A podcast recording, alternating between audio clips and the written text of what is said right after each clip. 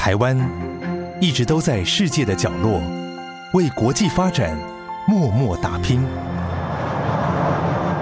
The European Bank for Reconstruction and Development in further strengthen the friend partnership between the Taiwan。接轨全球，分享台湾经验，这里是国和会。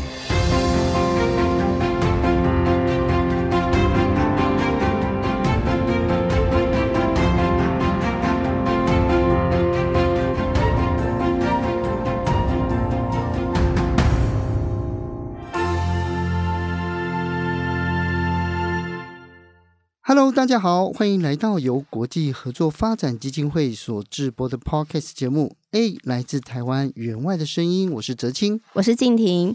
那在节目的一开始，我们先来听一段员外的声音。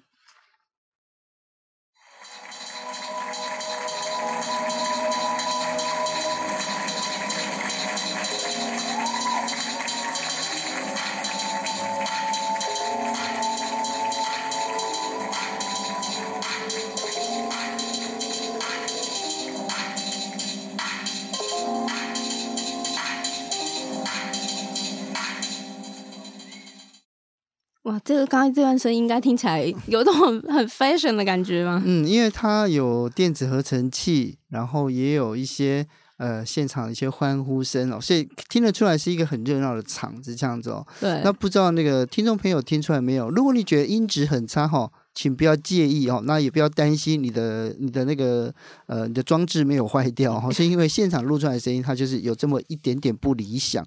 那这到底是什么样的声音呢？静婷，我们刚才听到的这一段呢，是来自巴拉圭为中小企业辅导体系能力建构计划的声音。哦、那我们国会呢，在当地针对了服饰的产业进行了产业辅导，也协助当地厂商参与亚松森的时尚周。嗯，刚刚听众们所听到的这一段呢，就是时尚周现场的音乐，然后因。因为受到疫情的关系呢，我们当地的同仁甚至也协助巴拉圭的服饰产业运用在网络线上直播的方式来销售，使这个计划能够就是更更创新。是因为听众朋友可能不知道，亚松森是巴拉圭的首都哦。那呃，我记得上一次应该是第一季的时候，像呃，像秘书长。嗯，对不对？他也有提到，就是说他出访巴拉圭的时候，他也有去参加那个时尚周。对哦，所以我们现在就是把第一季跟第二季连起来，因为现在不是电影都很注重那个彩蛋跟埋梗嘛，哦，所以哎，我们这两季是有关系的哦。没错，嗯。对，那时候秘书长其实就有提到说，他当时还有一场就是特别为了他准备的专属于他的一场时尚的一个走秀的表演。嗯，对，就可见当地的就是巴拉圭政府，他们其实是非常感谢我们当呃这个计划在当地的辅导成果。嗯，那听众朋友如果有兴趣的话呢，也欢迎可以到我们的 YouTube 或是脸书，可以看看当时这个精彩画面。哦，所以有放在这个国合会的这个脸书跟 YouTube 上面就，就是是，对。哦，因为。巴拉圭，我上一次去的时候其实有点久了。然后你知道巴拉圭，它有它，我那时候去的时候，城市除了亚松森之外，我有去个地方叫东方市，叫东方市。对，东方市它是在边界，它的边界。然后那个城市就是，我知道边界的城市都有一种那种混乱的感觉。然后会有一种那种奇妙的氛围哦，就是就是三不管，也不能真的是，它也不是真的三不管啦。像我去巴基斯坦的白夏瓦啦，或者是呃，像我去库德斯坦啊，这个它那种边界的城市都有一种特殊的气质，是别的地方都没有办法模仿的。然后巴拉圭它其实瀑布很有名，嗯，它瀑布的国家公园很有名哦，所以那时候我那时候我去到瀑布区，但是你知道巴拉圭真正有名的是什么？是草原。是草原，草原，它草原很大，啊、因为它是跟整个就是南美洲的下半的，包括像阿根廷啊这些国家组成一，那个叫大峡谷草原。然后大峡大峡谷草原有一种非常奇怪的东西，我当时是为了看那个东西去的。近体，你一定想不到，但我觉得你小朋友会喜欢。你说草原的、那个、草原生在草原上面，除了有他们有牛仔、啊、哦，对，因为其实我刚才你应该问我那个巴拉圭的特产是什么的，我在想说会是巴拉圭牛 肉，这是牛肉对不对？但我那时候不是去看牛。呃，巴拉圭有它草原上有两个东西非常奇妙，湿的地方有超级大的蟒蛇，蟒蛇很大，是很大，有的跟那个跟就是大概有有六公尺长，而且很夸张的蛇，很大，听起来有点恐怖，很恐怖，对。但是另外一个是蚂蚁，干的地方有那种蚂蚁的塔，你知道吗？嗯，然后晚上会发光，就这样不会飞的萤火虫，所以那个一座一座的那个。蚂蚁的塔，然后蚂蚁爬出来的时候，整座塔是会发发绿色的荧光这样子，然后上面是星空，然后下面就是一座一座蚂蚁的塔，很奇妙，而且那塔很高，两三公尺高。嗯，对，所以就是我对巴拉圭的印象就是这样子。但是我今天不是要谈这个，对，我们今天到底要谈什么呢？对，我们今天要谈呢，因为就是跟巴拉圭这个计划有关系，因为我们今天要讲的 SDG 的重点就是 SDG 八的促进包容且永续的经济成长，让每个人都有一份好工作。嗯、那我们国会呢，在巴拉圭执行的这个为中小企业辅导体系能力建构计划，主要的特色和做法呢，就是刚依据我们刚才提到的这个 SDG 八的目标去设计了。为了要扶植当地的产业发展，我们在这个计划呢，是与当地的工协会合作，引导公司部门可以互助互惠。从二零一八年计划的执行开始呢，我们每两年会重点辅导一项产业，从服装的纺织、马黛茶到皮革产业，着重在产业的创新发展的部分。像是呢，我们去年就在服饰产业推动了永续流行的设计，为八国导入永续设计的潮流，成功的协助八国的新潮设计师参与了台湾及欧盟的时尚大赛，还获选。嗯，哦，所以这这些呃，无无论是这种呃能力建构或者辅导体系的计划都非常的重要。那刚今天有提到一个，就是国会在巴拉圭执行的中小。哦，应该是微中小企业。那呃，大家可能不太不太了解，说微中小企业的这个标准是什么？那通常呢，会用资本额或者是员工的人数这两个指标呢来定义。不过每个国家哈、哦，这个好像定义都有点差别。以台湾来讲呢。所谓的微中小企业呢，通常就是规模小于五个人的企业形态，叫微型企业。那中小企业呢，大概就是两百个人哦，就小于两百个人哦。嗯、那呃，像台湾的中小企哦，就算是在这个商业界里面非常重要。那呃，我以前到到韩国去的时候，就韩国去出访，就带就是在有点像参访团的时候，嗯，然后他们就一直强调，就是说，哎，台湾跟韩国最大的差别，就是在台湾的中小企业是非常，它的力道是非常非常强。劲的可以说是这个撑起台湾半边天哦。那既然呢，就是台湾的中小企业的这个能量这么的强大，那我们到底要怎么样将这些呃呃这些能量哦把它输出呢？所以我们今天呢也邀请到的这位来宾呢，本身对这个内容。一个包包括台湾在国际事务上的协助、评估、界定上面都非常的重要哦。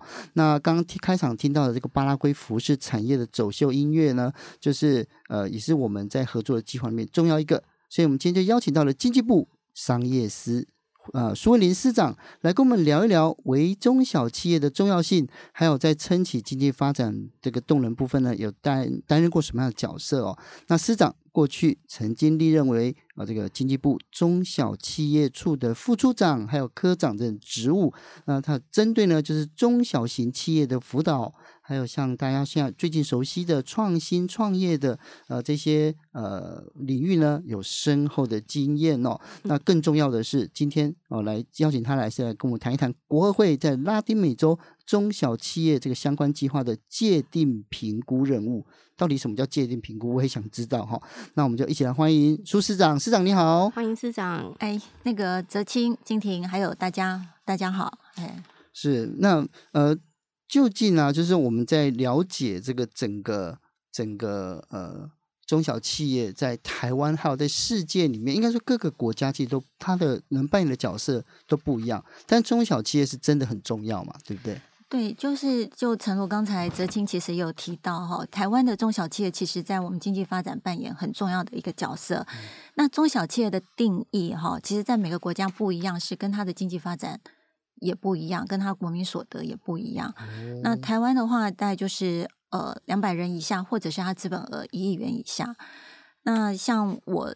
呃，前几年到巴拉圭去，它的定义其实又更低，因为它的整个国民所得可能金额也比较低。嗯，好，但是非常重要，就是说国民呃中小企业其实提供一个很重要的就业机会啊，所以其实，在不只是在经济面，其实在社会面呃也是非常的重要哈。所以其实各国都会想办法，就是要维持它的中小企业能够稳定的一个成长。是，对。不过因为中小企业好像在。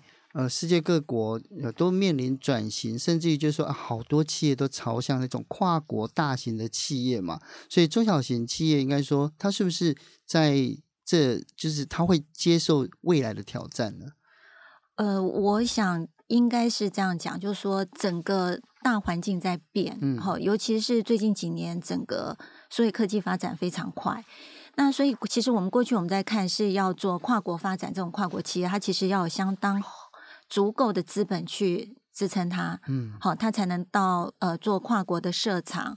好，那跨国的一个投资，可是其实对呃中小企业来讲，过去他们可能不敢去想怎么样去做跨国的发展，嗯、可是透过网络平台，其实对他们来讲是有机会的哈。所以我觉得整个政府在协助中小企业发展上面，那个思维的面向，其实跟过去也会有一点不一样。嗯嗯。那我想问一下司长，就是觉得目前在台湾以中小企业我们这样发展的经历，因为其实台湾台湾真的就是经济就是以中小企业起家嘛。那我们这样的经验是不是其实很符合可以推展到我们正在就是协助的这些友邦国家的？哎，对，因为像我们看台湾现在其实应该国民所得都上来了哈，已经是以开发国家，可、嗯、是我们的友邦国家其实还蛮多，它是属于在开发中的。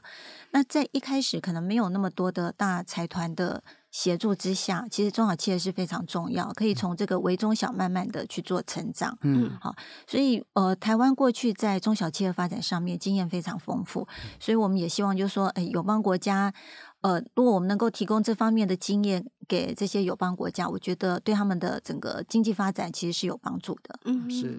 那除了应该说，我因为我们今天最主要是要谈国合会嘛。在国合会之前，嗯、就也就是说，司长有没有参与过，或是有了解，就其他台湾帮助其呃，就是友邦或友好国家去协助他们发展中小企业呢？呃，我其实蛮多的哈，不过我就以我参加国合会的计划来看，其实在，在、嗯、呃这一次去巴拉圭之前哈。大概更早，大概十多年前，可能将近二十年前，我也去过巴拉圭一次，等于说我去过巴拉圭两次哈、哦。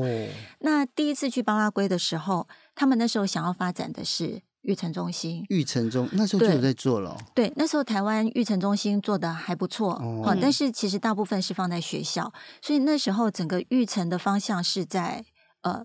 创新研发，嗯，哦，所以会跟学校去做产学合作，所以那时候，呃，巴拉圭他们也希望有一些协助他们企业做创新的工作，所以那时候大概就是，呃，有关于他们想设立育成中心，怎么样跟学校合作这一块，我曾经有到过巴拉圭，有去跟他们交换过、交流过，嗯，那之后大概在二零一四年左右。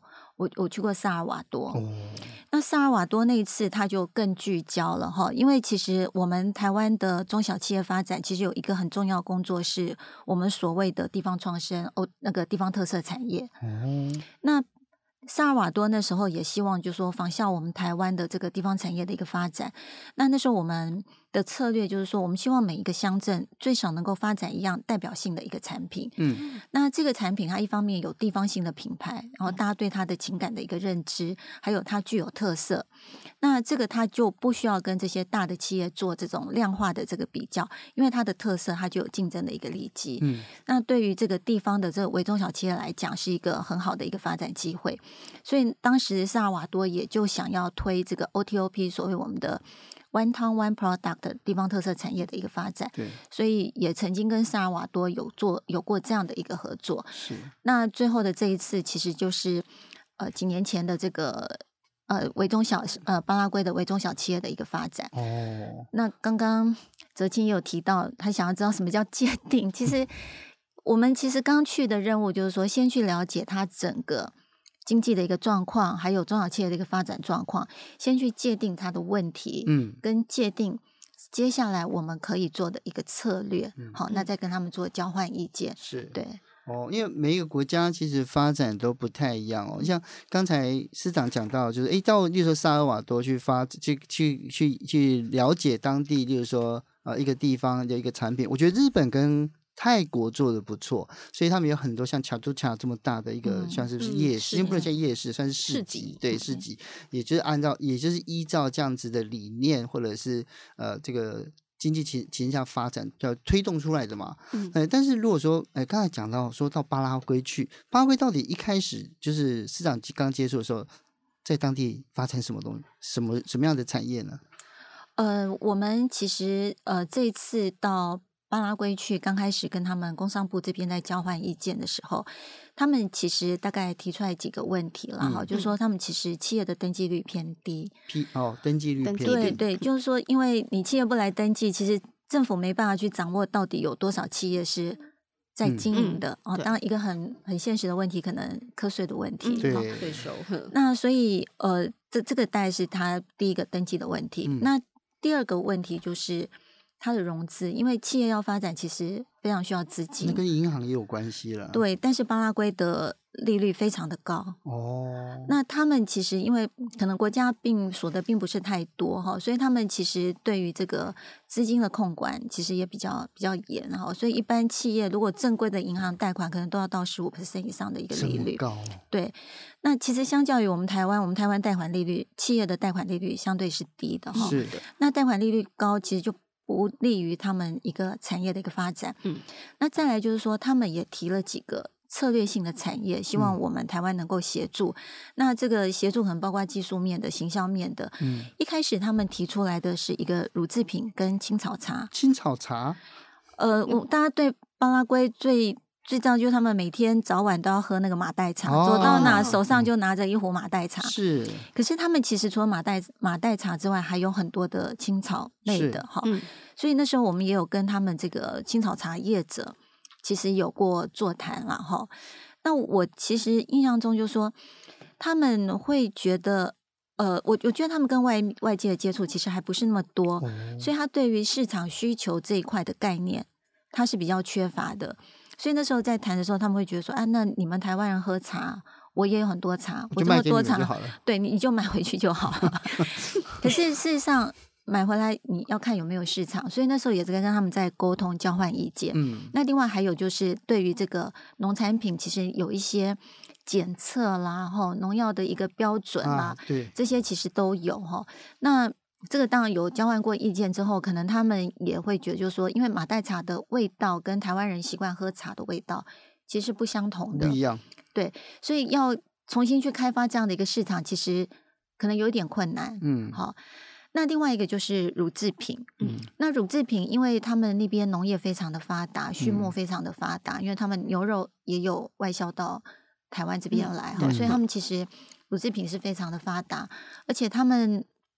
很多的这个所谓的这个乳制品哈，他们是一条龙的，从前面的畜牧生产到后面的销售，整个是一个大的这个合作社体系在支撑的，好，所以这个他们会觉得这是他们的利基产业，嗯嗯，对。但是呃，后来国合会在执行这个计划，就诚如刚刚静婷也放的这个音乐哈，这个服饰的这个音乐，就是说也在沟通过程当中，他们也慢慢去调整，就是说也许在策略的产业发展上面也做了一些调整，是。那刚刚跟那个原创那边有问了一下，他们大概现在会把这个服饰产业、嗯，皮革产业这个变成是比较重点先发展的一个产业。是，是因为台湾以前在纺织业上面是是算是领先领导的。嗯、那包括了像以前我问设我问设计师哦，他说：“哎，如果你怎么知道下一季要要要流行什么衣服？”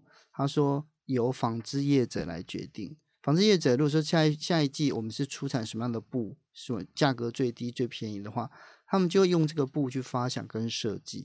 如果诶，如果说下一季是雪纺纱最便宜，你就可以想，你可以想象雪纺纱可以做什么样的衣服嘛，嗯、对不对？啊，如果诶，如果说接下来是丹宁布最便宜的话，然后等丹宁布或者是像啊防撕裂的什么军装的那些就会出现这样子。哦，所以所以就是诶，台湾的这种经验其实可以移植到。嗯叫巴拉圭，像是中小企业的投资上面这样。对。不过，因为呃，市长去当地当地去巴拉圭视察的时候，去评估的时候，你有呃有有去跟他们在地的产业，就是工作现场接触吗？呃，有，就是有跟他们开过座谈会。哦。是。啊，有没有去他们工厂或者是什么家庭代工？他们有家庭代工吗？呃，我是没有看到啦哈，嗯、因为我们去其实另外还有一位专家，我们分成两组。好，所以那个，因为另外那位专家，他其实是国内非常知名的乳制品的一个大型的那个公司，嗯好，所以他大概有到他们现地的那个生产厂商那边去。那我大概就是会比较是在跟政府部门这边的一个沟通。嗯，不过就是刚才泽清也问到说有没有那个家庭代工哈？我我想早年台湾发展这个家庭代工，是因为我们的那个产业经济开始起来的时候，我们做了很多代工制造业。对，嗯，那这些的话，因为有些需要手工，所以就可以有些妈妈，因为大家都非常勤俭持家对，我们家里也做过。对，就会 收了一些回来，在家里面做一些手工啊、代工啊，哈。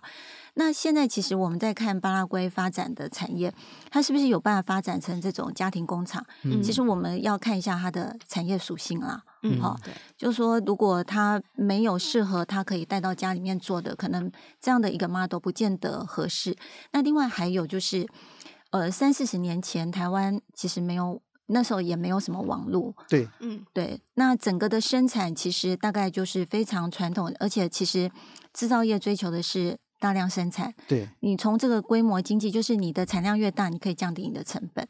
那可是其实到现在，大家在谈那个生产制造这一块，会比较从需求思维去切入。好，所以大量生产跟你的特色生产，其实会变成是两个不同的思维。嗯好，那其实刚刚我们有讲到中小企业，你其实很难去跟这个大的企业去比较规模经济，所以可以朝这种特色化、客制化的方向去做哈。那我想这个大概是过去跟现在，还有以前台湾的那个家庭工厂那种方式，跟我们觉得是不是合适到巴拉圭？我觉得这个要先去思考的。嗯，嗯对，我想问问看司长，就是刚才因为司长有讲过说，其实一开始他们巴拉圭提出来的有些问题是，像他觉得因为那个商业登记其实是不呃远远其实跟实际的是数量是不符的嘛。那像我们当时的考察团，就是对于像这些后来有做出什么样的建议，或是后来实际执行在计划里面吗？呃，我们那时候是建议，就是说，呃。新创的发展是一个机会啦，哈，因为其实有很多他没有登记，他自己也做得好好的，或者是他可能就变成是他们那个合作社体系其中的一环了，哈。那但是新创他在做的东西，其实对于国家经济发展是比较有前瞻性的。嗯，那从一开始新创的扶植开始，就协助他做登记，慢慢的把他的产业培养起来，其实很重要。嗯所以那时候跟他们工商部长其实，在讨论的时候，他也是希望从新创这一块能够去切入。所以其实我们在看台湾的有所谓的创业空间，那个创业聚落，我们就是有一个很好的网络环境，让这些新创业者拿着一台电脑就租一个座位就可以创业了。嗯，其实，在巴拉圭也有，哦，而且发展的跟台湾其实真的，呃，我我后来有拍了一些照片，其实跟我们的。创业空间其实是真的是都一样，嗯好，所以其实我们台湾是从这个农业制造业开始慢慢发展到现在，好，我们要做一些比较特色的、比较科技的东西。可是对巴拉圭来讲，它的经济发展虽然比较慢，可是它不见得要循这个脉络。它是可以跳跃式的，嗯，那尤其是数，我们刚刚讲就是网络数位这种科技，其实都已经很普及了，嗯，所以他们其实很多年轻人其实不见得要从这种呃制造业一路上来，他其实可以直接去从网络创业这一块去做。那刚刚我们也在讲，就是说呃，比如说呃，巴拉圭现在我们在协助他做这个纺织、嗯，服饰产业，那我们要卖出去嘛，哈，那卖出去的话，其实。透过他们这些新创，可以用网络去做一些销售，好，它可以触及的这个面向就不只是他们巴拉圭国内，甚至于海外都可以。好，所以我觉得他们是还有蛮多发展机会的。是。刚才听到师长跟我们分享，我觉得哎，原来台湾经验在友邦跟友好国家竟然可以有这么多的回馈啊！在后面还有哪一些故事值得我们了解呢？我们先休息一下，马上回来，更精彩的还在后面。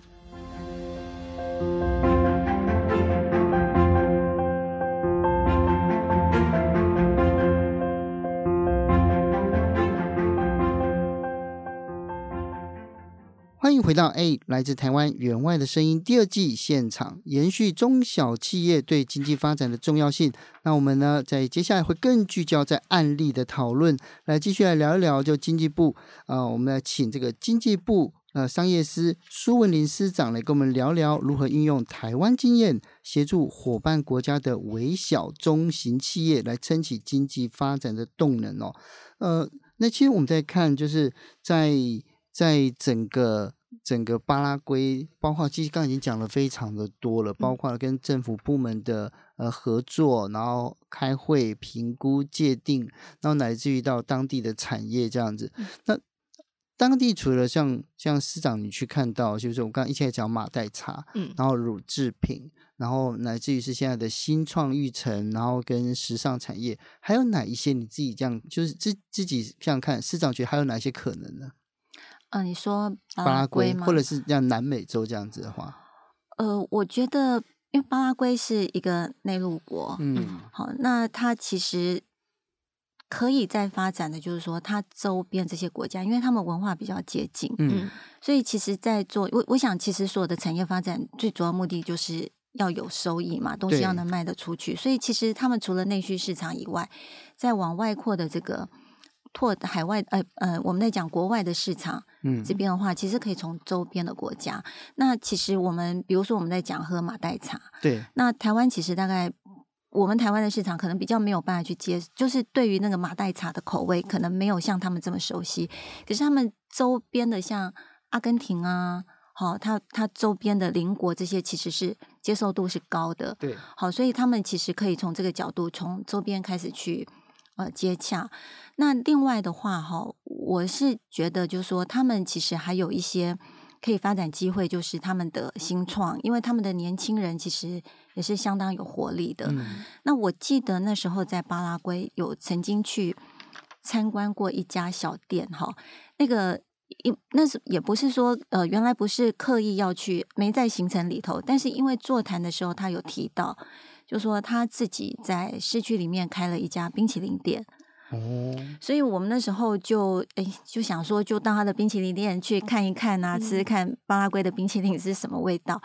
就会进去就其实是还蛮讶异的，就是说是非常 fashion 的一家小店，所以他们就说呃，国民所得虽然还没有到非常的高，然后呃。呃，制造业的发展可能也没有那么快，可是它的商业是非常活络的。嗯，那他们的这个百货公司或者在这个 shopping mall 里头，也有很多的这个商业服务业，其实很多跨国的企业，可是还是有像这样非常有特色的这种小店。嗯，所以我是觉得他们的年轻人如果开始投入在这一块。那慢慢把他们自己的产品做出一些比较特色不一样的，嗯，好，我觉得是都有很大的一个发展机会的。是，也，金姐你喜欢喝马黛茶吗？我其实有点忘记它的味道，它有点像草草药的感觉。我呃，我我我有喝过马黛茶，嗯、它它吃起来像被刚出炉的面包，那个香气。哦。对它，它它喝起来的味道有，它是茶没有错，可是它它有一种那个刚出炉面包的香气，这、哦、是跟我们跟我们，所以因为台湾人所认定的茶的味道跟那种味道是不太一样的。这样，嗯、那师长你喜欢马黛茶吗？呃，如果以可以减肥的角度来看，应 该还是蛮喜欢。不过台湾人喝茶是这样，年长的，呃、应该是说懂得喝茶的，跟年轻人喝的茶不太一样。对呀、啊，年轻人喝手摇饮。对，那如果马黛茶能够开发成手摇饮，我觉得那个市场会成长得非常快。嗯，但是如果对于一些比较讲究，他一定要喝高山茶或者是呃白毫乌龙，对于这种茶叶比较讲究的，嗯、我觉得那个可能那个市场就比较难去切入，哦、因为他们要的还是比较传统的茶。可是台湾的这个手摇饮发展，其实包括。水果啦，嗯、花啦，好、嗯，各式各样的东西都可以。只要能喝的东西都可以入到手摇饮。对对对对。但是因为马黛茶那个，就就像泽清讲那个，它有很浓的这个刚出炉面包那个味道哈。嗯、那这个怎么样去调和？这个可能还是要有这个食品专家去帮忙调配一下那个配方。像我我这样市长这样刚提醒我才想起来，哎，我们可以输出。那个我们手摇饮的这个产业发展的那个经验机制，对，有吗？有跟他们谈，还是他们有对我们这有兴趣吗？他们他们哎，我们喝手摇饮是因为到处都有这个店，然后我们加了很多东西进去。嗯，那他们喝马黛茶是人手一壶，哦，一个他们其实真的就是出门就非常环保，都带带水带那个。杯子啊，带水壶，然后就有一个喝马黛茶的那个长长的吸管，走到哪带到哪。好，所以他们是就是喝马黛茶就当做日常的茶饮料。所以呃，如果要发展手摇饮的话，可能他们喝马黛茶的习惯可能必须去调整，因为他们会早早上冲泡好就带着就走。是那。要喝手摇饮，呃，在任何新口味的开发，可能都还要从年轻人开始比较有 机会。就针对学生来做这样，就新创产业来做这个就好了。对对，对，因为因为我们在看啊，说哎，呃，每每个地方都有他们自己的特色。像我出国去啊，其实我很喜欢去三个地方，就先去是三个地方，一个是超市，嗯，一个是菜市场。好，那另外一个是夜市。那其实这三个地方进去的时候，我其实我不一定会买或吃什么，可是走一圈呢，我们我们就会对当地那个经济发展的那种氛围，你会有有一种那种心，有一种感受，就是哎，这个是这个这个经济是有希望的。像我印象非常深刻，我去越南，我去夜市哦，都没有三十都没有三十岁以上的人。我从摆摊的到消费的，就成群结队的，呃，这结队的孩子这样子哦，所以那那个感觉就让我觉得说，这个国家是呃未来的人口红利非常强大。嗯，然后每一个人都面对着橱窗，觉得啊，我要买这个东西，虽然现在买不起，可是他们觉得你就可以看得出来那种消费的潜能是非常的大。那师长到巴拉圭去的时候，有没有去哪一些？你有特别去哪些地方看吗？呃。巴拉圭，因为我们在工作，其实最常去的就是他们的那个 mall 里面的餐厅。哦，嗯，因为大概要解决三餐的问题，对，这很现实。不不过，真的就像哲青讲，年轻人非常的多，嗯，小孩年轻人非常非常的多。是，对，嗯，所以小孩子多就有这个发展潜能，这样子。对，对未来的消费力很高。对，好，对，那。巴那个巴拉圭的这个呃，刚才提到的这个计划是当初呃司长去界定的。那他在二零一九年执行开始到现今天呢，其实我知道他是得到就是有很多丰硕的成果的，像是他们在当地已经建立了八国的企业资讯收集的机制以及辅导政策，也和当地的工协会合作推动了像刚才提到马黛茶嘛、服饰和皮革产业的发展。也办理了全国中小型的企业竞赛，促进产业转型。其实这都是蛮蛮具体的成果。不晓得司长现在看到他这个计划已经成长成这样子，心中会有什么样的心得，或可以跟我们分享？其实其实很感动啊，因为其实会觉得说。呃，一个一个国家一直努力想要发展经济，那在短短几年之中，其实就已经看到成果。尤尤其是我刚刚讲到那个竞赛哈，嗯、其实当年我们也是有认为，就是说你怎么样让这些年轻人站出来，愿意创业，愿意有一些新的想法可以被采用。嗯，那其实透过竞赛是一个非常快的一个方式。那其实当年他们大概有提到，就是说他们的新创。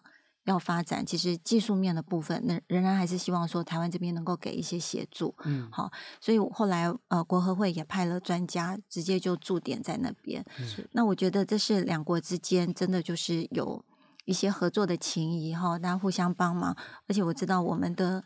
疫苗、口罩也都在这次 COVID-19 的期间，也都有支援我们的友邦国家。嗯、我我我觉得，就说当那时候去巴拉圭，其实不晓得会有疫情，哦、只是非常的单纯，觉得我们呃，比如说以我自己来讲，在呃辅导中小企业的时间非常的长，嗯、那想说，哎，能够给一些建议就给一些建议，那是不是能够采用？其实他们会自己在内化。可是后来看到当年的建议，其实后来都变成。每一项的计划被落实了，其实真的非常感动。是，就有变成实际的作为这样的。对。不过呃，在节目最后面哦，一定要向师长来请教，就是到国外去去考察、去评估。之后再回到台湾，因为台湾其实产业的发展也来到了某一种瓶颈。嗯，那尤其是这个微中小型企业，那他们呃很多人在讨论说，诶，他们的生存空间被压缩这样子。那关于这一点，就司长你有什么样的看法？还是说给你对认认为就是国内的中呃微中小型企业未来有什么样的可能性呢？呃，我想一样跟我们的有那个隔壁的这个邻国韩国相比好了。其实刚刚哲青有提到。其实韩国的中小企业的比例有九十九哦，其实并不会输给台湾。是，可是他们的经济可能大部分是靠大财团去支撑比较多的。哦，那台湾的中小企业其实贡献了大概将近八成，有我印象如果没记错，大概七成八左右的就业就业人口。嗯，那其实非常非常重要，就是说它是维持一个社会稳定，因为大家要有工作，社会才能够稳定。嗯，那相对的台湾。给中小企业的资源其实也很多哈，嗯、我们就以刚刚在讲，企业其实要存活，它最重要就是它要有资金。其实资金这件事情就像人体里面的血液一样，它要能够融通，它才能够活。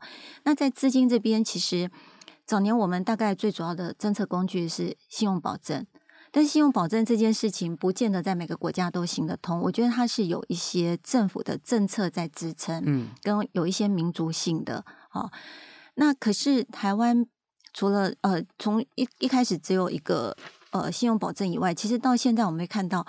很多的银行金融体系都会把中小企业融资这件事情当做是他们的那个年度必须要达到的目标之一，哈，尤其是像公股银行这边，可能都直接被要求，是说你有多少要给中小企业，然后利率上面，那我们其实看到就是说。像我们加速投资台湾的这些计划，对中小企业给的这个利率的一个协助，也都优于其他的方案。嗯、那像在创业上面，嗯，我们对于这个青年创业或者甚至于妇女创业，我们都有给比较优惠的这个利率。嗯、所以其实台湾给中小企业的资源其实并不匮乏。嗯、那再来就是说，我们在提到新创，嗯，我们从最早的育成中心到创业聚落，到现在其实。各地方都有非常多的新创园，嗯，那在这个园区里头，除了你有一个很好的环境可以去发展以外，其实可能都还会有夜市来加速这些新创企业的一个发展。所以，只要可以知道怎么样好好去运用这些政府给的资源，其实中小企业其实可以获得蛮多的。而且在在我们在讲纾困好了哈，嗯、其实像这这次呃去年整个那个疫情起来，整个内需洗。内内需产业重挫，其实你知道吗？中小企业我们国内占比九十八，可是对于这些内需服务业来讲，它的中小企业占比是九十九的，所以内需产产业都是以这些微型企业为主。嗯，那我们很快的去启动这种纾困方案，可以在这个疫情期间你。餐厅不能内用，大家不出门买东西的时候，也能够先支撑过那一阵子。所以，其实台湾的政府给中小企业资源其实是相当丰厚的。嗯，对，就包括了我们之前谈过的飞燕计划，对，像妇女赋权，对妇女赋权，就有这么多的。的无论是赋能或者是赋权，来自于是呃这些辅导的计划，实际上台湾的中小企业能量还是相当相当的强大，而且经过今天司长文林司长跟我们分享之后，哎，也也修正了很多我们对呃中小微中小型企业的这个概念哦，所以呢，我想要更要了解更多呢，当然就是哎国会的这个呃这个资网站上面有很多相当的就我们员外的资讯嘛，对不对？那当然呢，就是。经过今天了解之后，我们更了解哦，原来台湾经验哦，这尤其是在这中小型发展企业上面呢，又有什么样的协助？嗯、那也希望呢，在台湾的这个未来呃，企业能够发展更好。这样，那今天非常感谢师长来跟我们分享，谢谢您，谢谢谢谢。那也感谢大家今天的收听。那今天除了 SDGA 之外呢，呃，也针对了国合会中小企业领域辅导多元面貌呢，有更多的认识。那下一集我们将进入 SDG 十二的永续生产跟消费主轴，跟大家来分享的是在台湾落地生根的永续生产绿色经济。那请记得订阅我们 A 来自台湾员外的声音，我是哲青，我是静婷，我们下周再见喽，拜拜，拜拜。